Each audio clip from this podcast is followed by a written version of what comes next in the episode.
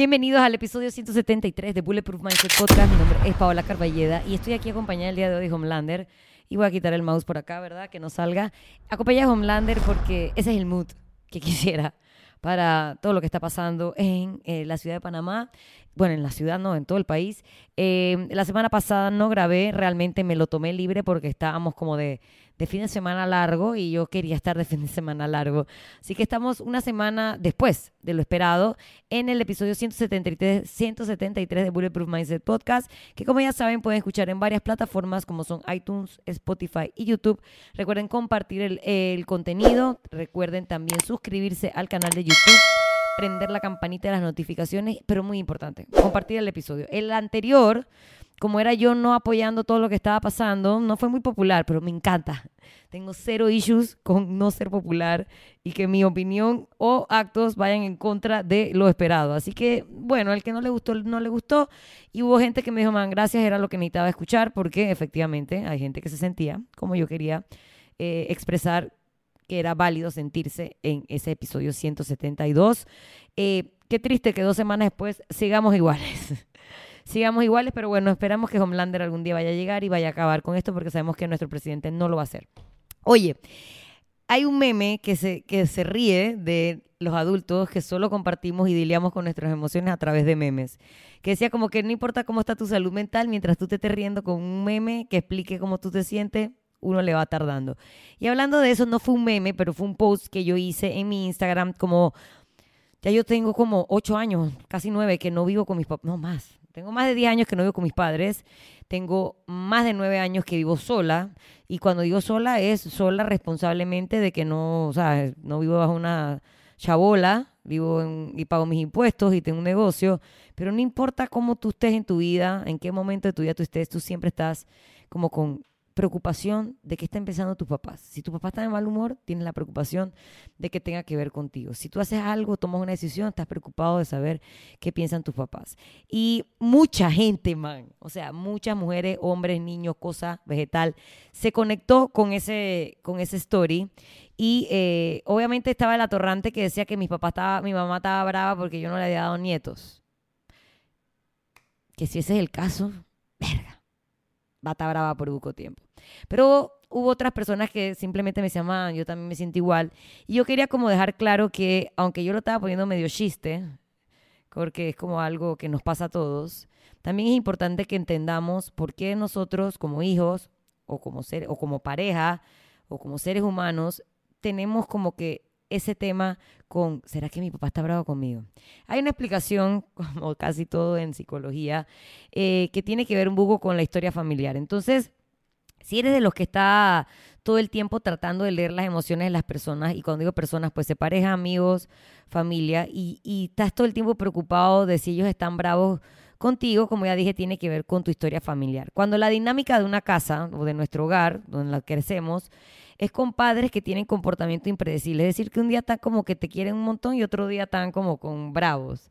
O te aplican el silent treatment, entonces no sabes si ese silent treatment es contigo, o es con tu papá, es con tu hermana, es por culpa de alguno de los tres, o, es por culpa tuya, o si son eh, vienes de un hogar con padres explosivos donde en un momento está bien y otro día todo se derrumba. Tú como hijo aprendes un comportamiento que es como si fueras caminando en cáscara de huevo. ¿Sabes? Tú no quieres hacer nada que pueda hacer que tu papá o tu mamá le dé alguno de estos tres comportamientos que acabo de, explicar. Que te da la ley del hielo, que explota, o, que de repente está bien y de repente ya no te quiere, o ya no la estás haciendo bien.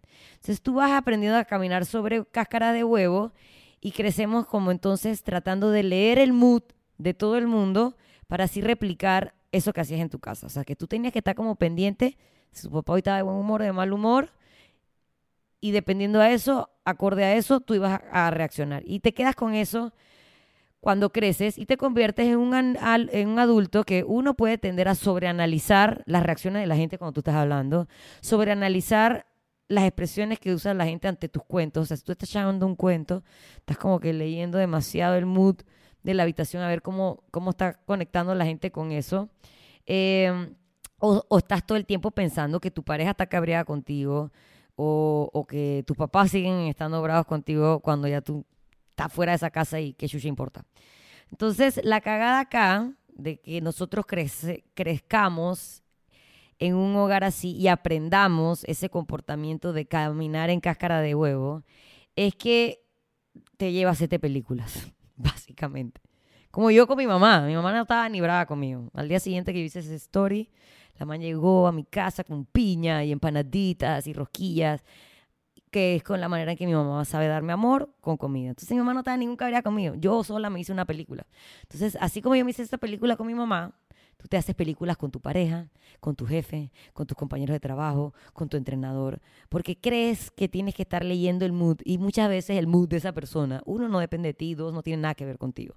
Entonces, nuestro rol de adultos no es andar por ahí encontrando el significado detrás del comportamiento, las acciones de los demás. Es simplemente que hemos desarrollado un mecanismo que eh, por culpa de nuestra historia familiar no necesariamente nos va a traer resultados positivos porque como ya les dije, vivimos la vida haciéndonos películas. Entonces, debemos crecer ahora que somos adultos. Bueno, primero tienes que ir a terapia. Esto te lo estoy diciendo yo aquí en el podcast, pero tal vez tú ni siquiera te das cuenta que es- eres de esas personas que tiene ese comportamiento de caminar en cáscara, eh, sobre cáscaras de huevo. Porque tú tienes que entender que si alguien está molesto, es decir, imaginemos que realmente mi mamá estaba brava conmigo. Ese es su problema. Porque yo, en verdad, no había hecho nada para ponerla de mal humor, uno. Y dos, no soy adivina y no puedo saber qué chucha le pasa. Entonces, es responsabilidad de la otra persona encontrar la forma de comunicarlo y tú no tienes que estar enganchándote pensando si ese malestar que tiene la otra persona, que tal vez ni siquiera lo tiene, pero que ese malestar tiene que ver contigo. No es tu responsabilidad, es responsabilidad del otro. Y si el otro no tiene las herramientas para comunicarlo, dude, keep walking. Tú dale que dale, porque sea contigo o no sea contigo, si la otra persona no te lo comunica, no es tu responsabilidad, está de adivino, de Walter Mercado de las emociones de las demás. Si yo estoy molesta, efectivamente yo sí estoy cabreada por algo, es mi responsabilidad tratar de poner las mejores palabras en el momento que yo sienta que lo puedo hacer para que la otra persona no se esté peliculando. Entonces es muy importante para parejas. Porque si tú estás en una relación con alguien que tiene, por su historia familiar, el issue de andar caminando en cáscara de guineo y tú eres la persona que no sabe comunicar qué es lo, lo que te pasa, esa otra persona va a vivir su vida pensando que la está cagando y eso no es bueno para la relación. En vez de asumir el estado emocional de alguien más como adulto, pregunta, mamá, ¿tú estás brava conmigo? No, porque, ah, yo sé que te rara. Ah, bueno, es que lo que pasa es que los manes del gas no llegaron a arreglarme el gas a tiempo. ¿Qué tenía que ver eso contigo? Nada. Entonces tú tienes que preguntar si en verdad te preocupa mucho qué le pasa a la otra persona. Y si la otra persona por algún motivo no es capaz de decirte que me pasa esto y esto y esto y dice, no me pasa nada, amigo, desconéctate. Esa es tu única responsabilidad. Tú no puedes hacer más nada de gestión con las emociones de los demás. Si esa persona no te dice verbalmente que algo de lo que la molesta tiene que ver contigo, disconnect. Y si esa persona más adelante saca en cara es que si yo estaba hablando contigo, amigo, yo te pregunté y usted no fue capaz de responder qué le sucedía, así que I move on with my life. Y eso es lo que tenemos que hacer. Así que no trates de andar por la vida leyendo las emociones de los demás, pregunta directamente, aprendan a hablar y reconoce que si tú vienes de un ambiente familiar así, vas a tener la tendencia de andarte peliculando con tus compañeros de trabajo, con tu pareja, con tus papás, y entonces es un tema tuyo que tú tienes que manejar. Así que nada, ya se los dije, no nos estemos riendo con memes, encontremos la explicación psicológica de qué Shusha nos pasa para poder entender un poco mejor nuestro comportamiento y ser adultos efectivamente responsables. Antes de seguir con el tema, porque ese no era el tema, este es el intro, man, para que vean que yo cuando me meto en modo psicólogo, soy modo psicóloga. Eh, pero cuando soy modo eh, presentadora de podcast, les tengo que recordar a los patrocinadores que hacen que este podcast llegue a usted semana a semana y que me perdonan cuando yo decido tomarme una semana libre porque estábamos celebrando el Día de la Bandera o de la verga que estábamos celebrando el lunes pasado. Eh, la lunchería. La lunchería Panamá ábranle su corazón, ábranle la nevera a la luchería, porque es Smiling Clean Food, porque literalmente la comida limpia que te hace bien, te hace sonreír, porque todo va a estar mejor. Además va a estar mejor todo si te ayudan a cumplir con tus objetivos y te ayudan a hacer tu meal prep ellos ofrecen packs empacados de comida que te puede ayudar a complementar tus desayunos, waffles, granola, hacer que tus frutas sean más divertidas, granola, snacks más divertidos, granola, eh, almuerzos rápidos que te sacan de apuro, pollo empacado. Y esos son algunos de los productos que ellos pueden ofrecerte en servicio de delivery o con pick-up. Mi recomendación es siempre los waffles. Tienen todos los nutrition facts o el etiquetado nutricional para que tú sepas qué cantidad de ese producto puedes incluir en tus desayunos, almuerzos o cena para que puedas efectivamente llevar una alimentación balanceada, que no sea aburrida, que sea rica y obviamente en el mundo en que vivimos práctico siempre va a ser que todo fluya mucho mejor. Así que búsquelo en Instagram como arroba la lunchería Panamá o contáctelos al 6163-7590 para hacer su pedido. En el Instagram puede ver el menú de todo lo que ofrecen. Pollo empacado, o sea, desmenuzado, así como pollo deshilachado para tacos, para hacer emparedados fríos, para complementar una ensalada. Eh, los waffles, que como yo les dije, es mi número uno de desayunos. Aparte que si eres alguien que no quiere desayunar con pan, todos los días por los temas que los panes pueden eh, causar en los intestinos y todo el tema de inflamación. Estos waffles son una excelente opción. También llegamos a ustedes gracias a Ana Healthy Kitchen Rayita Bajo PTY, un servicio de eh, entrega de comida diaria o estilo meal prep donde tú le puedes dar tu plan nutricional con tus macros y ella crea menús diarios en base a eso todo súper balanceado, con proteína, carbohidratos eh, y vegetales. La cosa de los vegetales ahora está complicada. Sean pacientes. Y efectivamente, si se te está complicando, ve qué vergas con los cinco vegetales que tenemos eh, disponibles, chayote, berenjena, champiñón y pepino, entonces, no te compliques. Llama a Ana Healthy Kitchen. Ella es la man más creativa del mundo. Te va a mandar esas cinco vegetales que hay disponibles en el mercado de las mejores y maneras más ricas que te puedas imaginar. Y así puedes ir variando un poco tus comidas diarias. Si tú lo quieres contratar más estilo meal prep, ella hace dos entregas que son domingos, miércoles lunes o jueves y ella te va a hacer más cantidad y tú simplemente lo vas a ir porcionando de acuerdo a lo que tú requieras diariamente.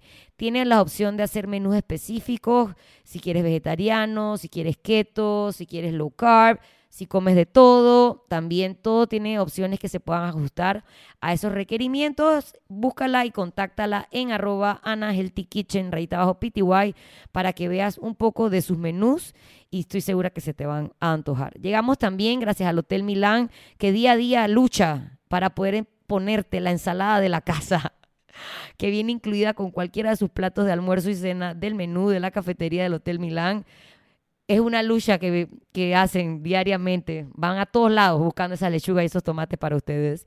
Pero si no quieres solamente comer en su cafetería, que es muy buena, recuerda que obviamente el Hotel Milán es una opción céntrica, familiar, eh, práctica, limpia para hacer hospedaje de tus seres queridos o tú mismo. Si te quedaste de este lado de la City porque no te dejan pasar el puente, te vaya al Hotel Milán. Deliciosos desayunos, almuerzos y una atención personalizada en la calle Eusebio A. Morales, que es el corazón de El Cangrejo. Vas a estar viviendo las manifestaciones de los estudiantes en 4K.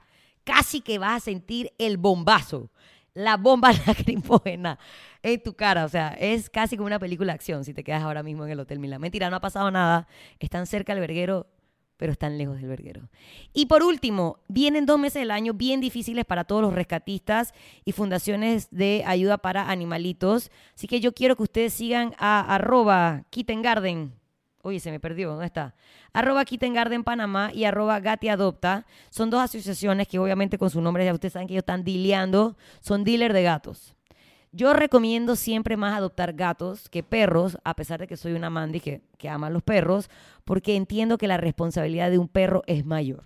La responsabilidad de un gato no es que a ti te vale verga, pero el gatito, como le vale un poquito de verga eh, contigo, es más independiente. Entonces, si usted tiene un trabajo, eh, si usted no quiere estar limpiando, bajando, subiendo al perro, tener un gato en casa te ofrece la compañía, la diversión sin fin. Ustedes saben, cada vez que Drax pasa por aquí, si fuera solo Groot, no verían ningún animalito. Por eso es bien importante que lo sigan, eh, apoyen la tarea tan difícil de estas fundaciones, especialmente en estos meses de fin de año donde uno se está gastando plata en todo, menos en voy a adoptar un gato. Véanlos, apóyenlos. También se está haciendo muy difícil hacer ferias de adopción, el traslado, la cosa. Así que, please, métanse, de verdad que su vida, usted piensa que a usted no le gustan los gatos hasta que usted tiene un gato. Se lo dice la man que decía, es que a mí no me gustan los gatos, hasta que tienes tu propio gato. Así que nada, eh, ahora sí vamos a entrar en el tema. Este tema es importante para personas que, escuchen, puede ser usted alguno de ellos. Tienen buenas ideas, pero cuando la cosa se pone peluda, tiras la toalla. Personas que no intentan algo porque asumen que no les va a salir bien o que no lo van a poder hacer perfecto. Personas que, se sienten deprimidas cuando el alcanzar algo o alcanzar una meta toma más de lo que en su mente el cronograma que usted hizo estipuló. Y no le sale, o para personas que cuando no le sale tan bien como a otra persona, entonces mejor ni lo intenta. Ah, no, es que, es que a ella le sale mejor, entonces esa persona lo hace mejor que yo, así que yo mejor no. Si eres alguno de estos cuatro perfiles o en general, este podcast eh, va a ser para ti. Porque yo aprendí en un momento muy puntual de mi vida, un momento esos life changing, que hacer las cosas es mejor que hacerlas perfectas. Cuando me tocó abrir mi gimnasio, yo sé que tengo como un trauma ahí, un asunto que yo no he resuelto con eso. Yo, que soy normalmente alguien muy perfeccionista, que quiere tener todo bien cronometrado, me di cuenta que si yo no hacía esa verga, la chucha madre, yo me iba a quedar sin trabajo. Entonces, en dos meses me tocó abrir un gimnasio que no necesariamente cuando lo abrí estaba tan perfecto como a mí me hubiera gustado. Pero adivina qué, lo abrí y al poder abrirlo pude tener trabajo y por eso tengo trabajo todavía. Si yo hubiera estado como que, ay, no va a quedar perfecto, no tengo todo lo que necesito, ese zócalo está horrible, el baño está feito, no hubiera abierto nada y no hubiera podido trabajar. Entonces, eh, eso por un lado me inspiró, porque yo soy la man, yo soy la man que la persona que acabo de escribir en esos cuatro puntos anteriores pero me tocó no ser esa persona en ese momento. Y también porque estábamos viendo una foto de gente del gimnasio, hay una man que, verga, se veía fuertota. Y ahí dice, ven, que cómo se ha puesto fuerte a fulana. Y Gaby, la otra entrenadora, es que ella hace las vainas, aunque sea la chucha madre, pero ella lo va a hacer. Si hay que hacerlo pesado, hay que hacerlo pesado. Entonces, ese, esa persona que lo hace versus la persona que qué miedo, ve ahí una gran diferencia. Y en esas líneas de, eh, como ya les dije, ajá, Uy, me, me perdí, me perdí. No, no, aquí, ¿por dónde voy? Ah, ajá. Lo que decía, hay dos tipos de alumnos. El alumno que dice, no me dejo ni pinga, o que usa la frase sin miedo al éxito. Al final, esa mentalidad los hace llegar a alcanzar resultados. Versus el otro alumno que dice, mira, es que como a mí en el tostubar, yo no extiendo por perfecto la pierna y mi puntita del pie no toca casi que todas las reps, entonces yo nada más voy a hacer una rep la que me sale perfecta. Si ya cuando quiero pegar dos, tres, cuatro reps ya no me sale, yo paro, me bajo, porque es que a mí no me está saliendo perfecto. Esa persona se va a quedar haciendo un tostubar forever. Forever, forever. Entonces, hay que recordar que a, veces hacer es mejor que hacer perfecto. Hacer da resultados. Eso tiene que ver, por ejemplo, con lo que le puse el ejemplo de mi gimnasio. Resultó que logré abrir a tiempo, no como yo quería que estuviera el gimnasio, todavía no está como yo quisiera que esté el gimnasio, pero está dando resultados, ¿verdad? No solo para mí y mi, economía, sino para las personas que encontraron un espacio para entrenar. No es que ahora vamos a hacer las vainas a la chucha madre horribles y feas y focop, vamos a hacer ese snatch como me salga, voy a la barra ahí allá, como sea. No, hay cosas y cosas, pero eh, el hecho de estar haciendo las cosas constantemente nos va a permitir a largo, a, largo, a largo plazo, a lo largo del tiempo, perfeccionar esas cosas mientras seguimos practicando. Entonces, no es que lo voy a hacer feo, lo que queremos es que ese feo no sea permanente, sino que ese feo vaya evolucionando en la práctica, en la práctica, en la práctica, en la práctica, hasta que lo dominemos, que lo masterizamos. La perfección crea parálisis si yo me hubiera puesto a pensar que no tenía suficiente dinero, que el local no era exactamente como yo me lo hubiera imaginado, que no hubiera hecho nada, me hubiera quedado lamentándome que no tengo dónde trabajar, que ya abrieron los gimnasios y que yo tengo que trabajar para alguien más de nuevo. Y me hubiera quedado ahí paralítica y amargada y triste como eh, no quería estar. Eh, al final, por ejemplo, si tú eres de esa gente que cuando tiene un proyecto, no lo entrega, un proyecto de la universidad, un proyecto de trabajo, como que tienes un deadline y no llegas al deadline, el, tu jefe te man, ¿por qué no me lo entregaste? No, es que no sé qué, es que no estaba perfecto.